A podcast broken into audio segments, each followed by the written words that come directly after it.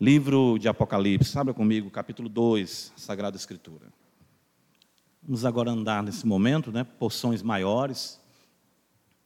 As cartas dirigidas às sete igrejas da Ásia. Diz-nos assim, palavra do nosso Deus. Ao anjo da igreja em Éfeso escreve: Estas coisas diz aquele que conserva na mão direita as sete estrelas e que anda no meio dos sete candeeiros de ouro. Conheço as tuas obras, tanto o teu labor como a tua perseverança, que não podes suportar homens maus e que puseste à prova os que a si mesmos se declaram apóstolos e não são, e os achaste mentirosos. E tens perseverança, e suportaste provas por causa do meu nome, e não te deixaste esmorecer. Tenho, porém, contra ti que abandonaste o teu primeiro amor. Lembra-te, pois, de onde caíste, arrepende-te e volta à prática das primeiras obras.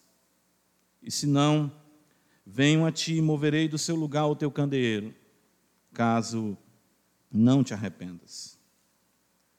Tens contudo a teu favor os que odeiam, a teu favor que odeias as obras dos nicolaítas, as quais eu também odeio. Quem tem ouvidos, ouça que o Espírito diz às igrejas. Ao vencedor, dar-lhe-ei que se alimente da árvore da vida que se encontra no paraíso de Deus. Amém. Ó Senhor da glória, nos ajuda, Pai, mais uma vez. Nós somos dependentes de Ti totalmente. Tu nos ensinou, Tu mesmo disse, Senhor Jesus, bendito e amado de nossa alma, sem mim nada podeis fazer ó Senhor da glória. Tu nos dirigiu, Senhor, dirigiu a tua igreja, o teu povo. Essas cartas tão importantes, Senhor. E nós realmente carecemos do teu Santo Espírito. Tu mesmo disse: quem tem ouvidos ouça o que o Espírito diz às igrejas. Nós só podemos ouvir de fato se o Senhor, ó Deus bendito, abrir o nosso entendimento abrir os olhos, de fato, dos nossos corações, tomar cativo para Ti as nossas afeições, de modo que possamos, ó Deus, aprender aos Teus pés, ó Senhor, a verdadeira sabedoria que nos transforma e nos molda dia a dia na imagem do Senhor. Senhor, abençoa a Tua igreja, ajuda-nos, perdoa os nossos pecados e possamos viver para a glória e louvor do teu nome, Pai, em Cristo Jesus. Amém. Meus irmãos, nós temos diante de nós agora um desenvolvimento desta revelação de João, um gênero que nos é muito familiar, porém muito negligenciado no que concerne ao conteúdo desse gênero na revelação, ou seja, no Apocalipse nós temos muita afinidade com o gênero epistolar, com as cartas. Né? Nós somos deveras abençoados pelo ministério paulino, claro, pelo ministério jonino, petrino, enfim, as epístolas gerais. E isso é bom, porque quando, já falei aqui para os irmãos, ao ler Paulo eu vejo Cristo, ao ler Pedro eu vejo Cristo, todos eles são exatamente uh, homens, foram homens utilizados por Deus, estão com o Senhor, claro, e e falaram aquilo que Cristo queria falar à sua igreja. Mas quando nós tratamos de doutrina ou de ensinamento da vontade do Senhor para a igreja, nós raramente nos volvemos para o livro de Apocalipse, embora nós tenhamos sete epístolas dirigidas às sete igrejas e que nos trazem mensagens tão pertinentes e necessárias para as nossas vidas. Por que, que isso acontece?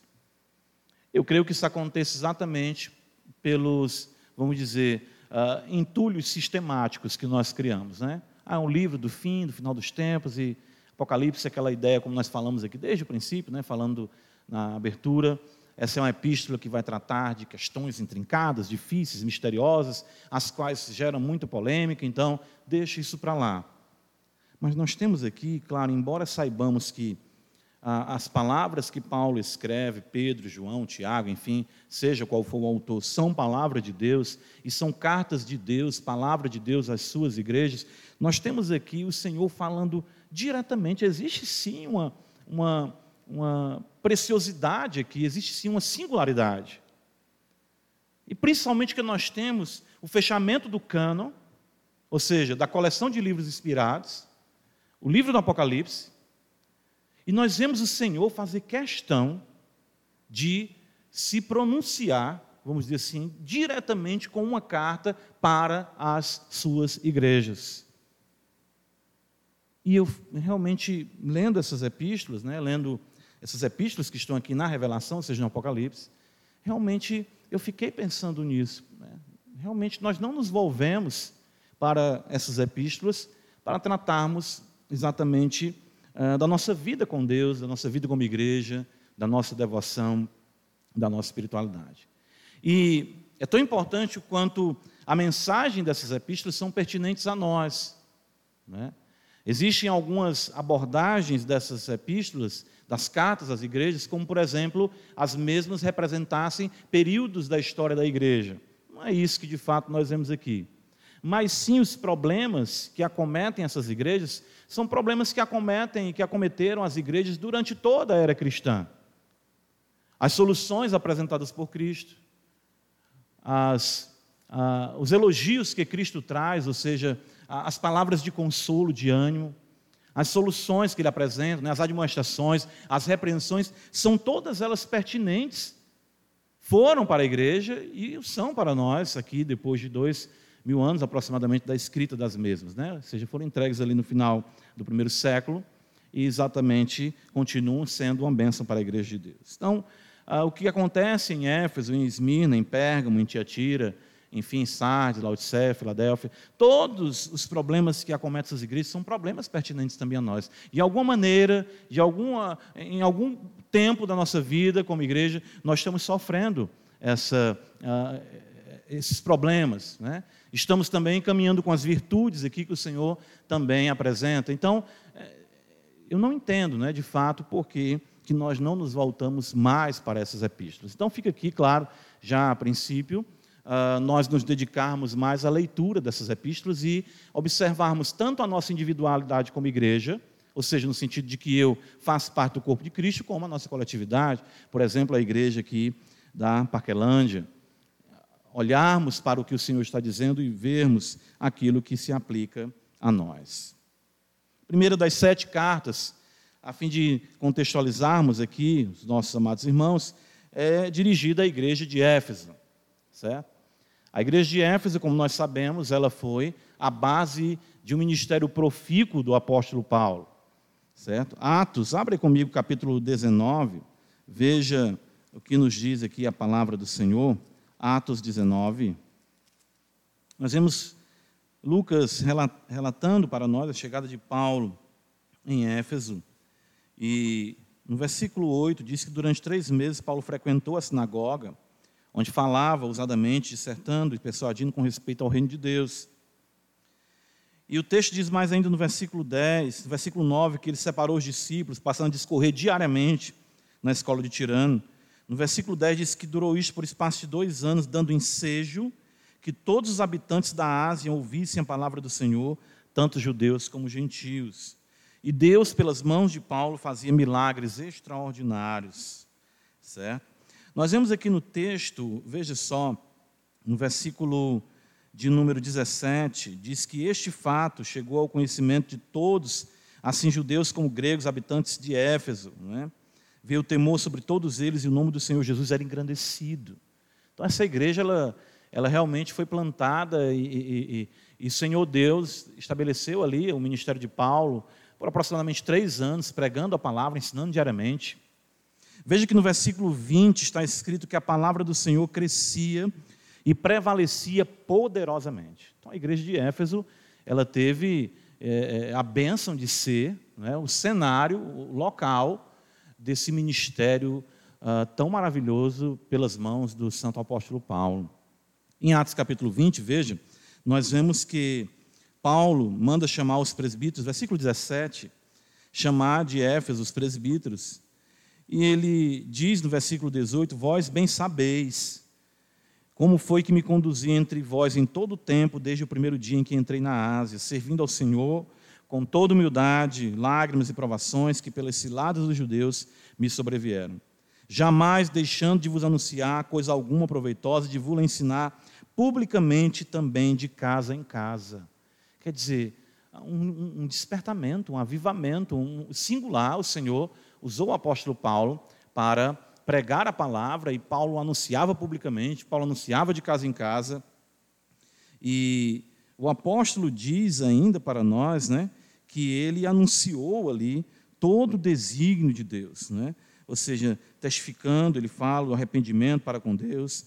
E, e nós vemos que como o Senhor conduziu é, exatamente a plantação dessa igreja, e dali nós sabemos que o ministério do apóstolo Paulo se estendeu a ponto de outras igrejas na Ásia, que Paulo não faz menção, ou Lucas mesmo registrando que Paulo tenha passado pelas mesmas, mas que foram ah, indiretamente alcançadas, né, claro, pelo ministério do apóstolo Paulo ali na igreja de Éfeso, cidade de Éfeso, a maior ali da Ásia, província né, da Ásia, e nós sabemos o quanto foi singular o ministério do santo apóstolo ali.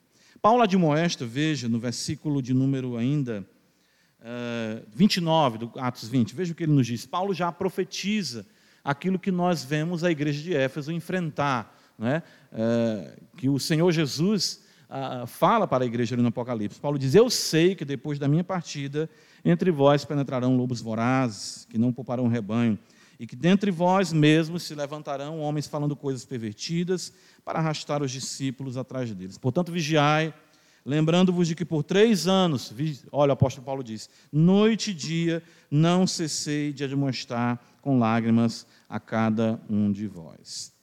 Então, essa foi uma igreja realmente muito abençoada pelo ministério do apóstolo Paulo, Senhor Jesus, usando o seu servo ali para ministrar a palavra do Senhor. 1 Timóteo capítulo 1, abra comigo a epístola, veja que nós temos ah, o contexto de Éfeso, uma igreja abençoada, né? alguns vão destacar, pela, pelo ministério duplo, né? ou seja, o ministério de dois apóstolos, tanto o apóstolo Paulo quanto João.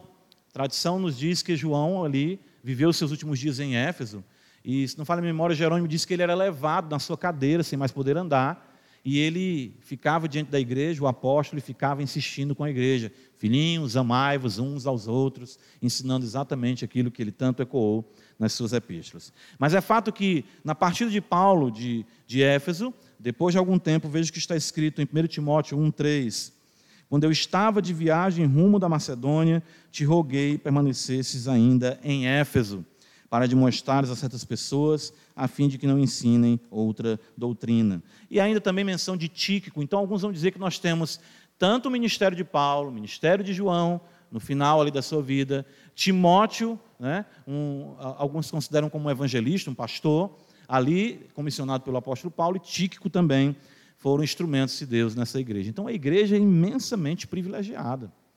Uma igreja que recebeu realmente um conteúdo teológico e, e, você ter exatamente uh, ministros desse naipe ensinando durante muito tempo naquela igreja. Fato é que o ministério de Paulo ele acontece em Éfeso ali por volta do ano 53, e nós temos a epístola de João escrita por volta do ano 96, um pouco mais à frente. Se passaram 40 anos aproximadamente desde que Paulo tinha deixado Éfeso, Timóteo havia passado por ali, enfim, Tíquico também, no caso João. E o Senhor Jesus, então, envia essa epístola e nos apresenta ah, exatamente como se encontra a igreja de Éfeso e aquilo que é necessário para a sua ah, caminhada, a sua continuidade como igreja do Senhor. Esse é o pano de fundo. Então, nós temos aqui essa igreja que realmente é, como nós vimos, muito importante no ministério cristão, no desenvolvimento da fé ali na Ásia Menor. Senhor Jesus, então, no capítulo 2, veja Apocalipse, versículo 1, ele diz a João: Ao anjo da igreja em Éfeso escreve: Estas coisas diz aquele que conserva na mão direita as sete estrelas e que anda no meio dos sete candeeiros de ouro. Primeira, a primeira palavra do Senhor à igreja é exatamente aquilo que nós observamos com o que é fechado, a, vamos dizer, a revelação ali no capítulo 1 da descrição do Cristo glorioso. No versículo 20, você observa que fala: quanto ao mistério das sete estrelas que viste a minha mão direita, e, aos sete, e os sete candeeiros de ouro, as sete estrelas são os anjos das sete igrejas, e os sete candeeiros são as sete igrejas. E como nós fomos, fomos caminhando pelas cartas, epístolas, nós vamos ver que o Senhor fala com João e, e destaca algumas dessas características da visão que João teve, do que o Senhor revelou a ele, que é pertinente àquela igreja. Então, cada carta, né, ela vai trazer, quase que todas as cartas, alguma menção daquilo que João é, vê acerca de Cristo no capítulo 1. E de que aqueles atributos apresentados, como nós vimos naquela forma, naquela visão, eles são pertinentes para a igreja a qual o Senhor está se dirigindo. Então, como o Senhor se apresenta à igreja de Éfeso?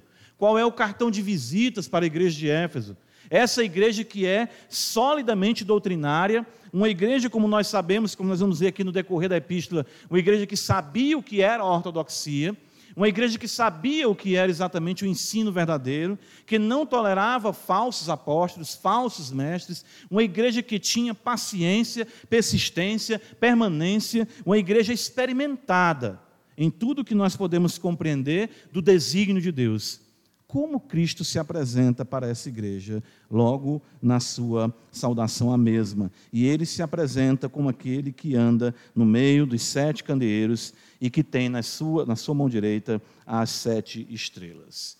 E o que eu não posso deixar de observar aqui é que a igreja de Éfeso, logo podemos aqui destacar, com o passar do tempo, com a sua familiaridade com a teologia, ela foi minguando na sua percepção da sobrenaturalidade da teologia. Que o Senhor quer dizer para a igreja que Ele poderia dizer para ela que é, é, falar, exaltar, como Ele vai falar dessas virtudes, mas o Senhor quer, em primeiro lugar, lembrar a igreja que eu estou no meio de vocês. Ou seja, o aspecto sobrenatural é enfatizado para a igreja de Éfeso. Ela era muito mais do que um centro teológico em atividade abundante. A igreja, então, ela, ela traduziu com o passar do tempo a igreja de Éfeso, embora tenha o seu valor, como que conhecimento de Deus significa afinidade teológica com aquilo que dele foi revelado, a, a, a apuração, a, propriedade, substância no ensino. E isso é importante? Sim, isso é importante. Porém, nós começamos a perceber que logo na saudação, logo na apresentação de Cristo à igreja de Éfeso, que ele quer lembrar a ela que eu estou no meio de vocês. Claro, diferentemente da igreja de, como nós vemos de Laodiceia, em que o Senhor está fora da igreja, não é? Vamos dizer, ele estou à porta e bato ah, ah, os laudicenses não se apercebiam da necessidade de Cristo, a igreja de Éfeso não se apercebia de que ele estava ali no meio da igreja e que a pregação da palavra, a vida dos ministros, a vida dos pastores, tudo aquilo era uma realidade sobrenatural, nutrida, mantida e conduzida por ele. É muito comum nós exatamente nos esquecermos disso, nós nos apercebermos disso. Né? Ou seja, uh, Cristo andando no meio da igreja e sustentando exatamente o ministério da igreja. Sendo Éfeso privilegiada com o ministério desses apóstolos, o Senhor queria que eles não esquecessem que os apóstolos estavam a serviço de Cristo e de que a igreja, embora tivesse exatamente sido abençoada com muito conhecimento, com muita ortodoxia, ela estava negligenciando uma relação mais íntima e pessoal com o Senhor da igreja, Cristo, o nosso bendito Redentor. Então percebam, irmãos, é, é, é, o quanto isso é muito importante. Essa semana, conversando com um jovem, uh, alguns, aliás, alguns dias atrás, um jovem chegou para mim e perguntou assim: Pastor, uh, o senhor sente a presença de Deus? E eu disse para ele: É claro que eu sinto. E ele se assustou com aquilo. Por quê? Porque exatamente nós passamos a considerar a presença de Deus com um tato e um contato apenas com a letra da revelação. Nós cantamos hoje aqui, não foi um cântico é, é, é, maravilhoso é sentir tua presença. Isso não é coisa de pentecostal. Isso é o resultado de uma relação viva com Cristo que anda no meio dos sete candeeiros de ouro. Cristo anda no nosso meio, move o nosso entendimento, move as nossas emoções, impulsiona a nossa vontade e obediência, e nós percebemos que o que nós estamos vivenciando aqui é muito mais do que meramente um ajuntamento religioso. Nós sabemos que Cristo moveu nossas vidas para estarmos aqui. Ele nos trouxe, alguns nem queriam vir, estavam desanimados, tristes, abatidos, mas receberão uma carga de graça e de poder e terão uma nova força para caminhar nessa semana que se inicia hoje. Isso tudo é espiritual, isso tudo é Ele andando no nosso meio, isso é sobrenatural. Por que, que nós temos medo disso? Por que, que nós temos receio disso? De que Ele é que segura, ou seja, nesse momento, várias e várias igrejas no Brasil e no mundo estão exatamente acontecendo nesse momento o culto, celebrando o nome do Senhor, os seus ministros pregando a palavra, e a ideia é que ele está com todos eles na sua mão e conduzindo a palavra, dizendo o que quer, conduzindo a boca, o coração de cada pregador, andando no meio de cada igreja e fortalecendo o seu povo para a glória do seu nome. Nós temos que nos aperceber disso. Ter boa teologia, ótimo. Ministérios abençoados, ótimo. História de ser uma igreja é, é, saudável doutrinariamente, ótimo. Mas essas coisas têm que mover as nossas entranhas. Essas coisas têm que exatamente nos comover, nos tocar, nos sensibilizar. Nós não podemos literalmente sair daqui como nós chegamos. Nós temos que dizer: Eu vi o Senhor, o Senhor falou comigo, tocou no meu coração, me libertou dos meus pecados, mudou o meu marido, mudou os meus filhos, mudou a minha casa, mudou o meu ser. Ele é o Deus que anda no meio da sua igreja. Nós temos que resgatar isso a realidade da presença do Senhor habitando em nosso meio, dando manutenção às nossas vidas. Então a igreja de Éfeso precisava, logo de princípio, ouvir isso. Eu sou aquele que ando no meio dos sete candeeiros e que tenho na minha mão direita exatamente as sete estrelas. Veja comigo o versículo 2 agora.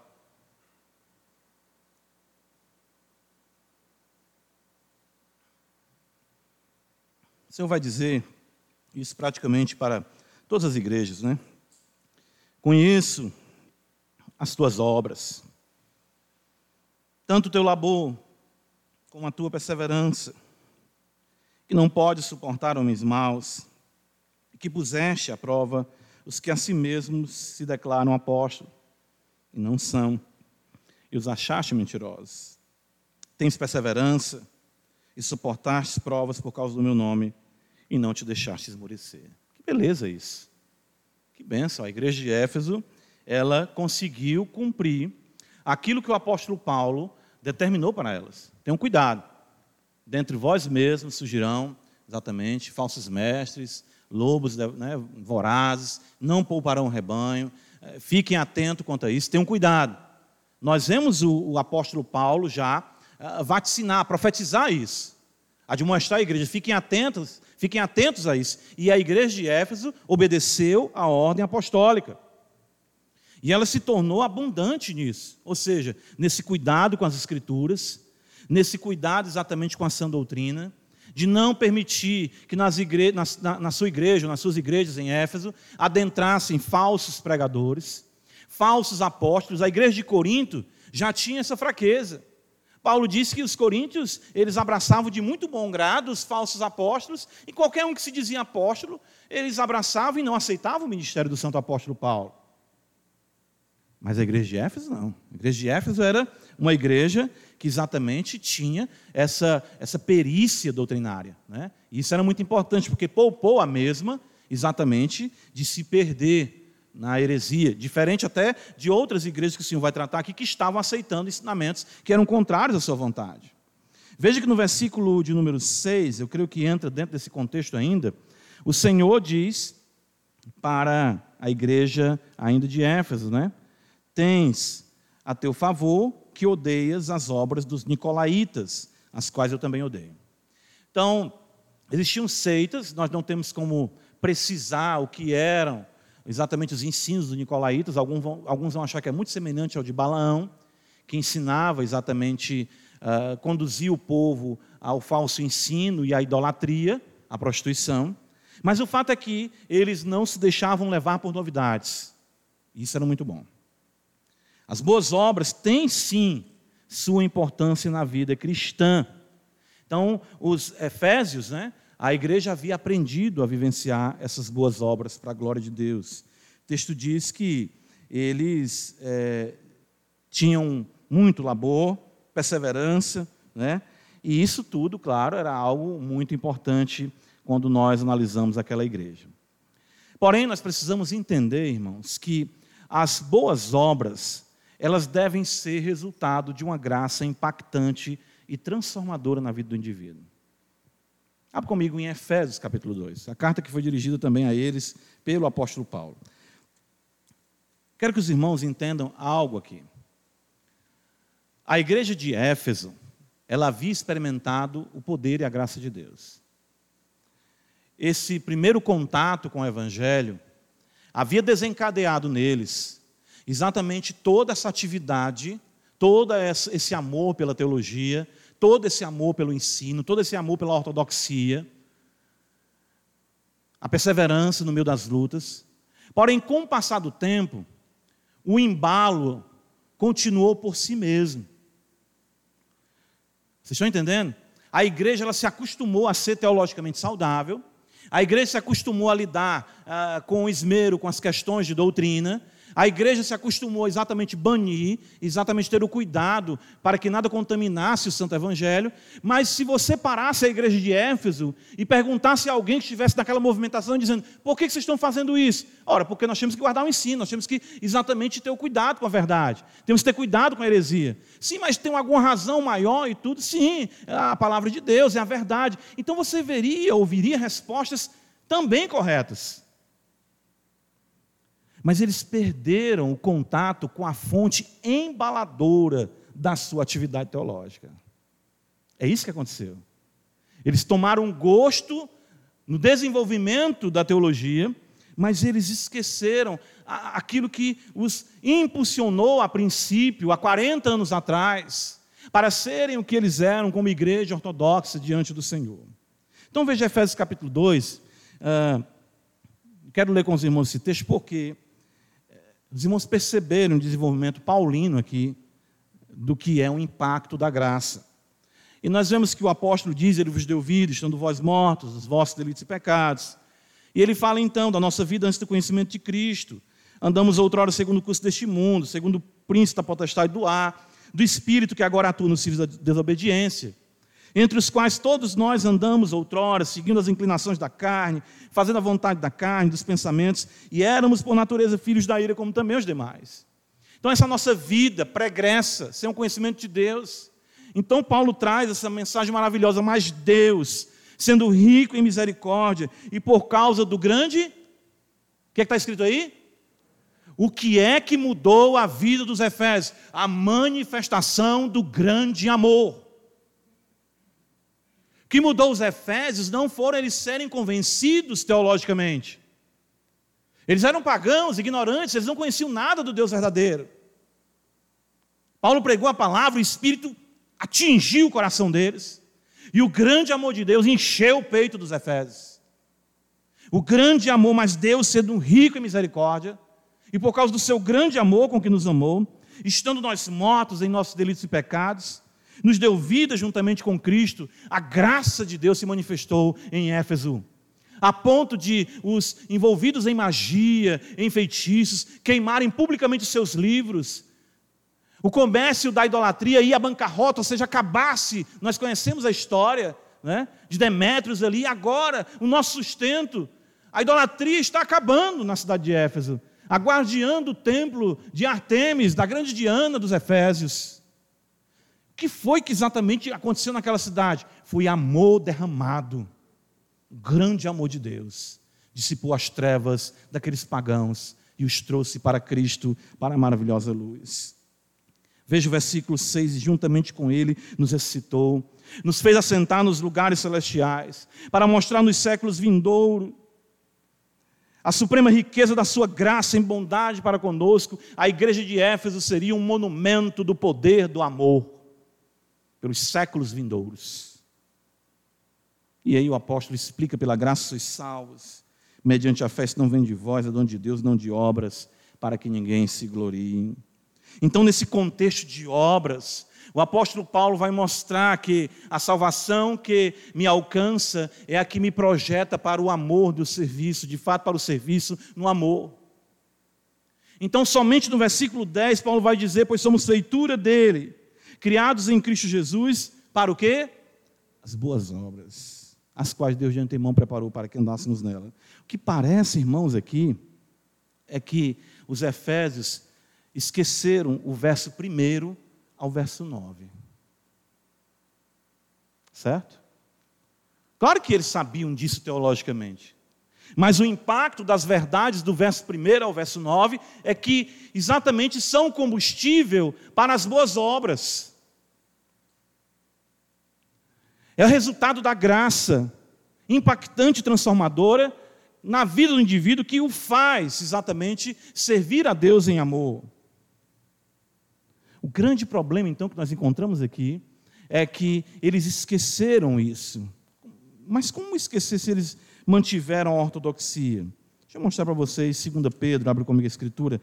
Ah, como, é bíblico, né? Eu, tô, eu, estou lendo o livro de Deuteronômio, quando você abre em 2 Pedro, capítulo 1. Ah, e constantemente o Senhor diz assim: lembra-te, guarda-te, não te esqueças. Não é que nós vamos esquecer uh, por uma realidade de um Alzheimer espiritual e nós vamos dizer assim, o que foi mesmo? Não. Mas a ideia de não trazer mais aquilo em conta. Não pesar mais a realidade do que Cristo fez em nossa vida. Deus fala para o povo de Israel: lembra-te, não te esquece. Você começa exatamente a olhar para a vida cristã e, e vivê-la no automático, sem a força sem a realidade motriz do amor. Você consegue ser crente no piloto automático. Isso é a realidade de muitas pessoas. Olha o que Pedro diz, 2 Pedro capítulo 1, ele diz, falando das graças, né? Precisam ser abundantes em nossa vida. Veja o versículo 8. Porque estas coisas existindo em vós, e em vós o quê? O que, é que está escrito aí? aumentando. Veja a necessidade da movimentação. Eu só lembro quando o Senhor diz que aquele que crê em mim, como diz a Escritura, do seu interior fluirão rios de água viva. Fazem com que não sejais nem nativos, nem infrutuosos no pleno conhecimento de nosso Senhor Jesus Cristo. Então, há um conhecimento de Cristo que é inativo e infrutuoso. Você pode ser perfeitamente ortodoxo e não produzir nenhuma pitomba no reino de Cristo. Pitomba é bem pequenininho, né? Pronto. Vamos piorar ainda. Nem um coco babão. E você está ali, firme. Mas você é inativo, infrutuoso, embora seja ativo na igreja. Que coisa! Era isso que estava acontecendo com os Efésios. Os Efésios, a igreja de Éfeso, ativa, ortodoxa, laboriosa, mas não produziu o fruto que agradava o Senhor. Veja o versículo 9, ainda de Pedro. Pois aquele a quem estas coisas não estão presentes é cego. Interessante que nós somos crentes, enxergamos a verdade, mas podemos deixar que exatamente os olhos sejam anuviados cada vez mais e nos tornamos cegos, embora enxergando. Paradoxo aqui do que Pedro apresenta para nós. Vendo só as coisas que estão perto, olha aí, esquecidos da purificação dos seus pecados de outrora. Se eu perguntar aqui, qualquer dos crentes que aqui estão, nós, eu vou perguntar: você sabe que Cristo perdoou os seus pecados? Você vai dizer: sei. Mas isso não tem mais substância no seu paladar espiritual. Isso não pesa mais para você, isso não internece mais o seu coração. Você está esquecido da purificação dos seus pecados. Daquele momento em que Cristo achou nas trevas e disse: Tu és meu, o seu mundo em lágrimas, ele despencou, você se projetou em adoração, em gratidão, em amor, o seu acordar era pensando em Cristo, a sua leitura da Bíblia, a sua oração, mas isso foi se distanciando, isso foi arrefecendo, e você diz: Sou crente, sou salvo em Cristo, estou no automático, sou ortodoxo, mas eu não sinto, não me apercebo mais da graça, da mão daquele que anda no meio dos sete candeeiros de ouro. Isso é um fato que acontece na vida praticamente de todo crente. Por que que das sete igrejas, a primeira a ser mencionada é a igreja de Éfeso? Porque este é um pecado ou um dos pecados mais recorrentes em nossas vidas, na realidade da igreja. A igreja passa a ficar desapercebida das realidades celestiais. Irmãos, a nossa carne, o nosso corpo ainda não foi redimido. Nós aguardamos a redenção do nosso corpo. E a facilidade com que nós temos para nos dedicarmos às séries, a filmes, a festas, a prazeres é impressionante. Mas a dificuldade que nós temos para nos dedicarmos às realidades espirituais são também muito impactantes. O grande problema é quando o deleite cristão não se encontra mais em Cristo, e sim naquilo que supostamente fazemos por Ele. Porque você pode continuar na igreja, abre em Mateus capítulo 7. Você pode continuar na igreja, você pode continuar cantando, você pode continuar pregando, você pode continuar, colocando aí entre aspas, servindo, mas o seu serviço não é um serviço espiritual, porque o foco seu está no serviço e não naquele a quem você está servindo. A igreja de Éfeso entrou por essa vereda. E esse é um caminho que todos nós, vez por outra, estamos ali colocando os nossos pés nele e alguns caminhando já há muito tempo. Mateus 7, 21. Os irmãos conhecem o texto?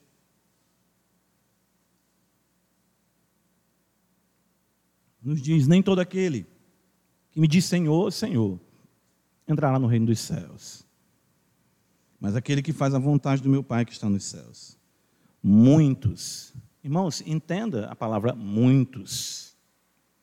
Naquele dia, onde dizer Senhor, Senhor. Eu acho que melhor seria nós lermos assim: Senhor, Senhor, o que está acontecendo? Eu estou do lado esquerdo. Era para mim estar do lado direito. Aí eu disse, por quê? No que foi que eu errei? Eu preguei, eu profetizei, eu cuidei da tua casa, eu fui um homem dedicado na igreja, levei meus filhos, minha esposa, fiz tudo isso.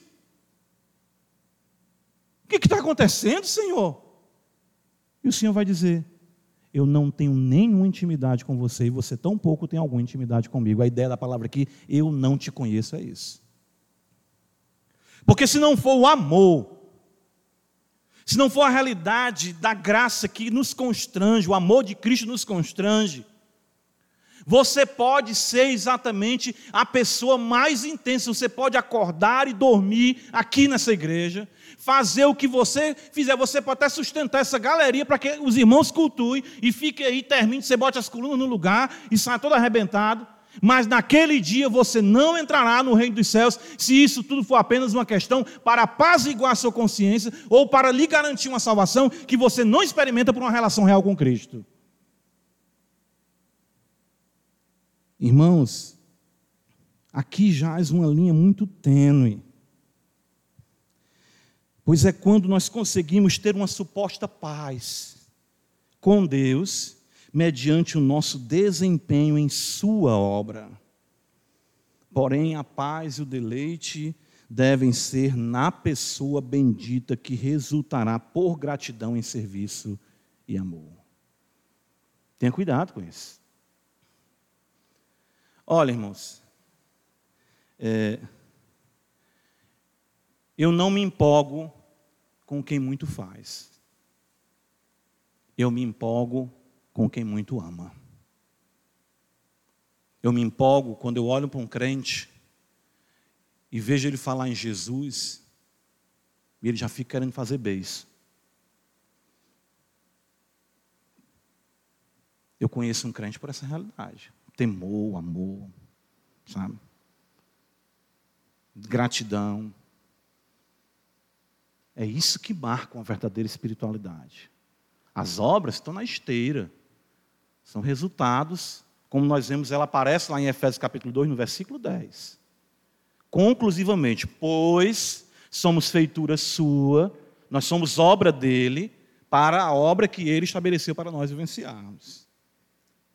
Por essa razão, irmãos, eu não sou adepto de demandar das pessoas serviço se as mesmas não são tocadas no seu âmago por amor, pois estaremos apenas gerando mais ativismo sem a essência do amor. Falei sobre isso aqui na quarta-feira, eu disse que estava próximo, quem estava aqui na quarta-feira, o texto de Atos 6 com Apocalipse 2, nós iríamos ver. Porque os apóstolos viram a necessidade de se cuidar das viúvas, mas eles disseram: isso não deve ofuscar a prioridade da oração e da palavra. É importante cuidar da viúva? É. É importante limpar a igreja? É. É importante organizar uma coisa? É. Mas primeiro de tudo, oração, palavra, amor para com Deus. E eu falei isso aqui na quarta-feira e falo agora para a Assembleia, mais plenamente aqui no domingo, que fica notório que os que demandam serviço demandam em amargura. Por quê? Porque fica assim: vamos trabalhar, vamos servir, vamos servir o Senhor, vamos servir o Senhor. Por quê? Porque ele já está exatamente sobrecarregado com uma realidade que ele quer aplacar o seu coração somente de que ele é um servo. Então ele se amargura por não ver os outros servirem como ele serve. Daí a lição importante de que se você se incomoda com quem não serve, o seu serviço não é em amor. Se você faz de olho em quem não faz, não é a Cristo Senhor que você está servindo. Não é. Eu falei para os irmãos, eu fui visitar uma igreja, cheguei lá, o, o irmão, como é que pode? Não, não tem quem faça isso, não tem quem faça aquilo. Sim, irmão, não é assim. E sempre o erro nessa, nessa atitude aí é aquela ideia de que você vai fazendo e você vai se sentindo exatamente o, o, o dominador da situação. Então você vai exatamente se amargurando com o que um menino mexe, com o que. Irmãos, a força do amor, a força do amor é que constrange. Eu sempre ah, ah, eu penso nisso, sabe? Que é autoridade, né? E eu penso em Cristo. Ele, ele é o Deus Todo-Poderoso, ele tem todas as coisas nas suas mãos, ele não grita com ninguém, e todo mundo está aqui elogiando ele através do louvor. Ele demanda a nossa vida, tudo que temos, o que somos, e nós muito prontamente, muito boa vontade, dizemos a Ti, Senhor, Tu és o nosso Deus, Tu és o nosso, nós Te amamos, nós somos escravos dEle, Ele nos chama para morrer por Ele, mas ele faz isso sem nenhuma palavra, nenhuma alfinetada, nenhuma ironia, nenhum constrangimento com o que nós nos acostumamos muitas vezes a lidar com aqueles que interpretam serviço sem amor como sinônimo exatamente da espiritualidade. Volta para Apocalipse capítulo 2, veja como isso é intenso. Ora, puxa vida, tudo bem, Senhor, mas uma igreja tão boa quanto a igreja de Éfeso, e o Senhor fala do seu valor, ele diz: conheça as tuas obras, tanto o teu labor como a tua perseverança. Ele não está dizendo isso ou isso, ele está dizendo isso tendo como fundamento essa realidade, ou seja, do amor. É importante sim servirmos a Deus, mas sem amor, isso não tem valor. Nós vamos ver isso na Escritura. Versículo 4: Tenho, porém, contra ti que abandonaste o teu primeiro amor.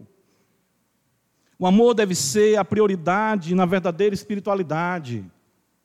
Gálatas 5,6, o apóstolo Paulo vai dizer que nem a circuncisão, nem a incircuncisão tem valor algum, mas a fé que atua pelo amor. Eu amo a Cristo. Problema com a igreja de Éfeso foi que ela deixou de se aperceber da presença de Cristo e passou então a considerar a vida cristã como um ajuntar de conhecimento e com um ativismo religioso, sem a devoção que é a fonte e, verdadeiro, e o verdadeiro conhecimento e a força verdadeira para exatamente o desempenho das atividades cristãs. Veja 1 Coríntios capítulo 8, olha o que está escrito. O apóstolo Paulo nos apresenta aqui, 1 Coríntios 8.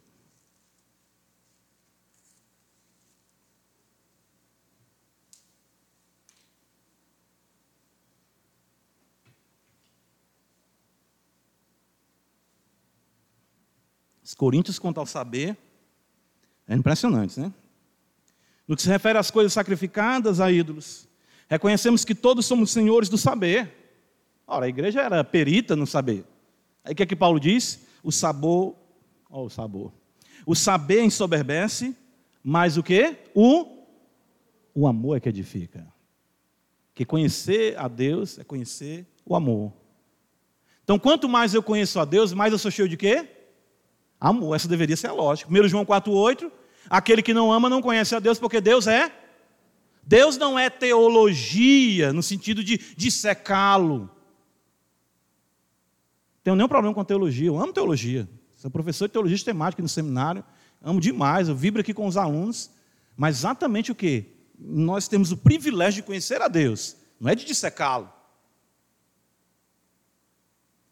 O apóstolo continua dizendo: se alguém julga saber alguma coisa, com efeito não aprendeu ainda como convém saber. Olha só. Mas se alguém estuda Deus, é assim que está escrito aí? Se alguém faz exegese de Deus, é, está tá escrito aí? Se alguém o quê? Ama a Deus, esse é conhecido por ele. Quem é que Deus conhece? Quem passa de noite fazendo coisas para Deus, não. Que bate no peito e diz: ser propício a mim, pecador. Que diz: Senhor, não sou digno do que tu entres na minha casa. Minha mente é impura, meus olhos são impuros, minha boca é impura, minhas mãos são impuras, meus pés são impuros. Minhas motivações são impuras, meus pensamentos são impuros, tudo que eu toco é impuro mas eu te amo, Senhor, porque tu, me, tu se revelou a mim. Aí sim, esse conhece a Deus. Não é perícia, não é ativismo que definem a verdadeira espiritualidade. 1 Coríntios 13, veja. É, irmãos, parece que a gente esquece isso. Veja como é tênue. É, eu lembro, eu disse, foi uma sacada, eu gostei muito de um título que o reverendo Agostinho Codemos fez, há muito tempo, né, um título de um artigo dele. Eu falo isso sempre na sala de aula, eu acho muito belo isso aí, muito preciso. A alma católica dos evangélicos brasileiros. Nós dizemos que somos salvos por graça, mas vivemos como se fôssemos salvos por obras. Isso é catolicismo, é, é ranço de catolicismo ainda na gente, a gente não consegue entender isso. 1 Coríntios 13. Ainda que eu fale a língua dos homens e dos anjos, se não tiver o quê? Vamos lá, eu quero a ajuda de vocês. Serei como símbolo, uh, como bronze que sou, como símbolo que retine. Ainda que eu tenha o dom de profetizar e conheça todos os mistérios e toda a ciência, ainda que eu tenha tamanha fé a ponto de transportar montes, se não tiver o quê? Nada serei. Ainda que eu distribua todos os meus bens entre os pobres, ainda que entregue o meu próprio corpo para ser queimado, se não tiver o quê? Nada disso me aproveitará. Você pode tacar é fogo em você com álcool e dizer: Isso aqui é para a glória de Deus. E aí vai o irmão queimando. Isso não é nada. Pastor, quebrei dois braços, duas pernas arrumando aqui a igreja. Foi mesmo, foi. Foi por amor? Foi sim, foi por amor. Será? Se não fosse, vai ficar todo quengado aí, assim, sem valor algum. É, é bem cearenseis, né mesmo, né? Perdão se impactou alguém. ah, irmãos, não é isso. Eu não me empolgo com ativismo nenhum. Agora, quando aquilo ali é feito por amor, a gente vê a diferença. Não há amargura, não há cobrança, não há perseguição nos outros que não fazem. Tem que fazer uma coisa para o Senhor. Que é isso, irmão? Meu Deus, nem ele mesmo faz isso. Dizer, ei, faça alguma coisa para mim. Você quer fazer, você quer constranger a pessoa. Isso não existe, irmãos.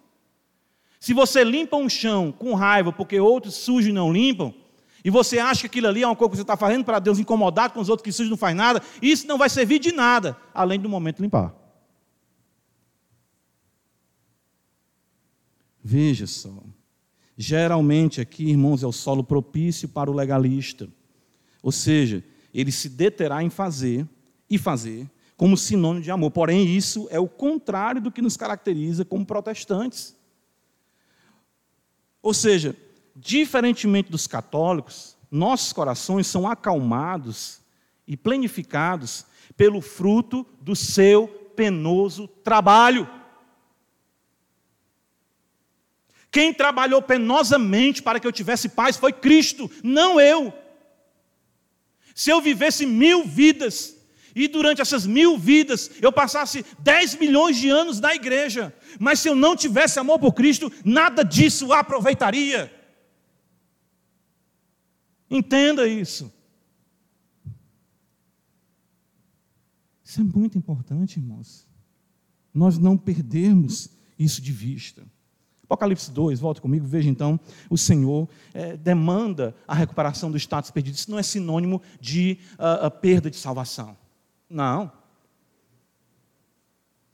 Versículo 5, que diz a palavra de Deus: Lembra-te, pois de onde caíste, arrepende-te e volta à prática das primeiras obras.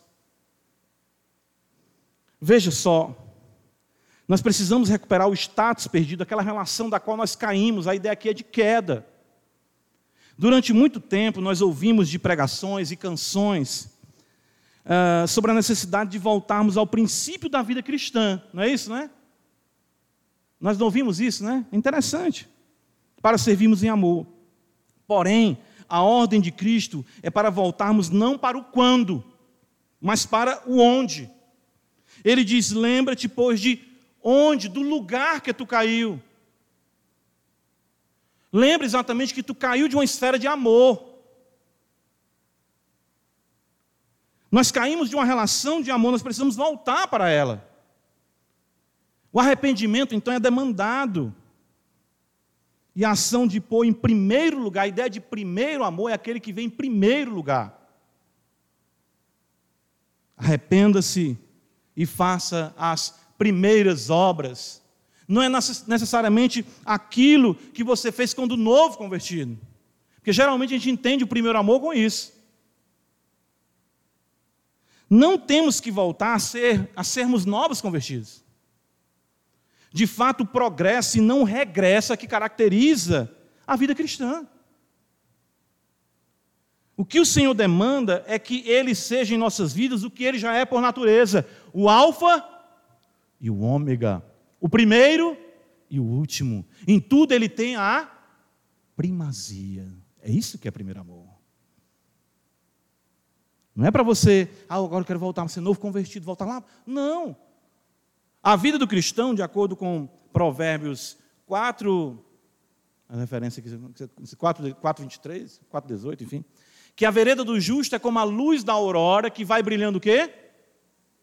mais e mais, até ser o quê? Dia perfeito. Então, nós precisamos buscar exatamente é dizermos assim, Senhor, eu quero te amar intensamente em primeiro lugar. Te conhecer, falar contigo em oração, amar a, amar a ti, porque amando a ti, eu vou amar o teu povo, vou amar, claro, a, a minha família. É essa a ideia que o Senhor está dizendo aqui para os Efésios. Vocês têm que lembrar de onde vocês caíram e voltarem para lá.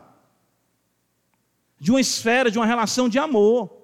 Que o nome de Cristo enterneça seu coração. Que tudo que você fizer seja por amor e gratidão a Ele. Isso traz uma leveza, irmãos, na vivência para com Deus, na vivência na família, na vivência na igreja. Não se torna uma questão de quem faz e de quem não faz. Se torna uma questão de dizer: louvado seja Deus, porque Deus tocou em alguém mais para fazer. Muda a perspectiva. Versículo 5 ainda, o Senhor traz uma ameaça sem igual. Uh, vamos caminhar aqui para nós concluirmos. Se não, venho a ti, moverei do seu lugar o teu candeeiro, caso não te arrependa. O tamanho da ameaça ela é proporcional ao valor do amor conferido pelo próprio Senhor da igreja. Então o Senhor ameaça fechar a igreja. Cristo diz a Éfeso que fechará a igreja se ela não amar. Não diz que vai mantê-la aberta porque ela é ortodoxamente saudável. Já pensou? Na nossa avaliação, não, a igreja é boa e tudo. É um povo que não, que não é muito amoroso e tudo, mas tem que permanecer. O Senhor disse: não. Conhecimento teológico, qualquer pessoa pode ter. O que eu quero é corações vibrando de amor por mim, diz o Senhor. Você já pensou uma igreja como Éfeso ser fechada? Fundada pelo grande apóstolo Paulo, o Senhor que está falando isso, não sou eu. O ministério de Timóteo, de Tíquico, do próprio João, Tíquico e do próprio João. Depois de quase meio século de existência, o Senhor está dizendo: se vocês não me amarem, it's over. Olha aí. Nosso culto é bilíngue, né? Às vezes, né? Ou seja, fechou. Eu fecho. Irmãos, daí vem uma coisa muito importante para nós entendermos aqui. O contato com as realidades espirituais internecem o coração. Portanto, é inadmissível um ajuntamento em nome de Cristo que não seja regado pelo amor a Ele. Quer dizer, não tem quem goste, ninguém gosta aqui, de alguém presumir familiaridade se não existir aquela familiaridade. Já pensou aí, pastor Cleiton, chegar na sua casa lá, aí eu toco lá a campanha, apesar de, do carinho, da relação que nós temos, sou muito grato a Deus, eu chegar a tocar a campanha, pastor Cleiton, pastor, ô pastor, ela vai entrando, pastor, vai, vai. Pastor, eu quero conversar com o senhor, se eu sentar aqui na sua cama, tá? que é isso? Tem águazinha gelada aí para nós, pastor? Dá certo não, né, pastor? Não tem isso. Então você está querendo dizer que tem intimidade com Deus, lidando com as coisas de Deus, sem realmente amá-lo, isso é ofensivo a Deus. Você presume uma familiaridade que só é possível no amor. Quem tem esse nível de intimidade na casa do pastor Cleito é a esposa dele pela relação de amor, pela intimidade, pela bênção que é a realidade dos dois serem uma só carne. Então, se eu sou um só com Cristo, a intimidade, a comunhão não será de forma nenhuma rejeitada por Ele. Mas se eu tenho apenas o contato, o tato com a teologia, com saber das realidades estatutárias, com saber da realidade dos serviços, mas o meu coração não vibra em amor, isso é sinônimo não de bênção, mas sim de uma vida seca e árida, da presença de Cristo. Eis a razão de tão dura ameaça. E talvez essa seja a mais dura das ameaças para as sete igrejas. Interessante, né? Laodiceia fez o que fez, mas o Senhor não disse que vai fechar ela. O Senhor fala que estou a ponto de vomitar, que o Senhor me causa asco, náusea. Mas o Senhor disse que está batendo na porta dela para entrar. Mas a igreja de Éfeso, que tem uma familiaridade, uma tecnicidade teológica, o Senhor diz: Eu vou fechar a porta de vocês se vocês não pararem com essa realidade de me manipular para os interesses de vocês. É isso que o Senhor está dizendo. Concluindo, versículo 7, nós consideramos já o 6. Quem tem ouvidos, ouça que o Espírito diz às igrejas. Ao vencedor, dar-lhe-ei que se alimente da árvore da vida que se encontra no paraíso de Deus. E aqui nós temos uma vitória nutritiva. Legal isso aqui. Acho tão. É muito belo essas coisas aqui. Né? Você vai observar nas cartas uma menção, muitas vezes, daquilo que está no capítulo 1 e daquilo que está no final do, do Apocalipse. Ele traz, como se fosse juntando a, questão do fim, ele traz para a igreja a esperança, vivenciar aquilo ali.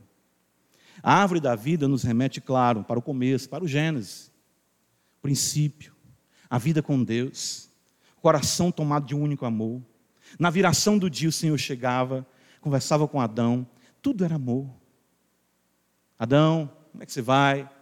O Senhor apresentou, deu as ordens, orientou: essa árvore é isso, aquela árvore é isso. Vamos lá, Adão, dar nome aos animais, a presença do Senhor com Adão. Cria a mulher, mas o homem cai. E a árvore da vida, que é sinônimo dessa comunhão, ela exatamente é perdida. Mas uma vez que nós somos restaurados em Cristo, nós passamos mais uma vez a nos nutrirmos dele, naquilo que nós temos como o simbolismo da ceia, o pão, o vinho. E nos remete, claro, para uma realidade de estarmos à mesa com Ele para sempre. Os que amam a Cristo terão esse amor, essa vida, nutrida em uma relação de amor, em um contexto pleno junto ao Deus Todo-Poderoso. A ideia é: eu te alimentarei sempre, terei prazer de estar contigo sempre, porque eu te amo, você me ama, nós vamos estar sempre juntos. A árvore da vida, a minha vida em ti. Seja, o Senhor anela isso e promete isso àqueles que são crentes que vencem pelo poder da palavra, ouvem de fato o Espírito Santo de Deus. A alimentação com a vida divina aponta para esse deleite eterno. De desfrutarmos o amor na fonte, sem pecado e sem interrupção alguma. Isso é amor, amor sublime. Eu tive um professor no seminário, é engraçado isso, no seu literalismo exacerbado, quando Apocalipse fala que as folhas das árvores serviriam para a cura das nações, aí nós dissemos assim, é uma figura, né, pastor de linguagem? Ele, não, um americano. Não, uma figura, não é uma figura de linguagem. Um americano. Isso ser um chá que nós iremos tomar. Você começa a sentir uma dorzinha de cabeça, na glória, alguma coisa, toma um chá da árvore da vida, fica tudo bem. Levou uma topada, faz um, um, emplastrozinho com a folha, fica tudo curado. A gente lá e vai, olhar assim um para o outro, e é desse jeito. Mas aqui transmite a ideia, irmãos, para nós, de daquele que anda pelo jardim, daquele que cuida do jardim. A ideia do Senhor no meio dos sete candeeiros é exatamente isso. Muitos vão dizer que o candelabro que vai estar no tabernáculo, no templo, certo? É exatamente uma figura da árvore da vida. Então Deus, exatamente, Ele é o jardineiro. Exatamente no jardim do Getsemane, Ele ora por nós. Exatamente no jardim, o seu sepulcro é estabelecido e dali começa a restauração dos céus e da terra. E de fato é um jardim, um paraíso em que nós estaremos para sempre na presença do Senhor, vivendo em amor para a glória de Deus Pai. É isso que João está dizendo, é isso que o Senhor está dizendo para ele. Nós vamos conversar muito juntos. O Senhor está dizendo aqui, nós vamos bater muito papo, nós vamos, vamos sentar, vamos conversar debaixo da árvore. Vocês vamos viver essa relação de amor, sem interrupção, sem pecado, porque o amor que encheu o seu peito do lado de cada eternidade jamais minguará e adentrará para a vida, para a glória de Deus Pai. Vamos pedir a Deus mais amor. Vamos pedir a Deus mais, muito mais. Graças a Deus pela ortodoxia, graças a Deus pela teologia, Graças a Deus pelos bons livros, graças a Deus pelo seminário, graças a Deus pelos irmãos que servem, mas nunca deixemos de que o amor fique de lado, mas que ele fundamente tudo isso, porque tudo isso só tem valor se for vivenciado em amor. Amém. Graças a Deus por Jesus Cristo, nosso Senhor. Graças a Deus pelo amor. Nos ajuda, Senhor te amarmos intensamente e o teu nome assim ser glorificado em nossas vidas. Aquele que não te ama, Senhor, ainda está sob maldição. Então, alguém que não te ama ainda se encontra que essa noite possa experimentar o amor. O amor que enviou o Filho. Deus que amou o mundo de tal maneira que enviou o seu Filho para que todo aquele que nele crê não pereça, mas tenha vida eterna. Graças a Deus por Jesus Cristo, nosso Senhor. Amém.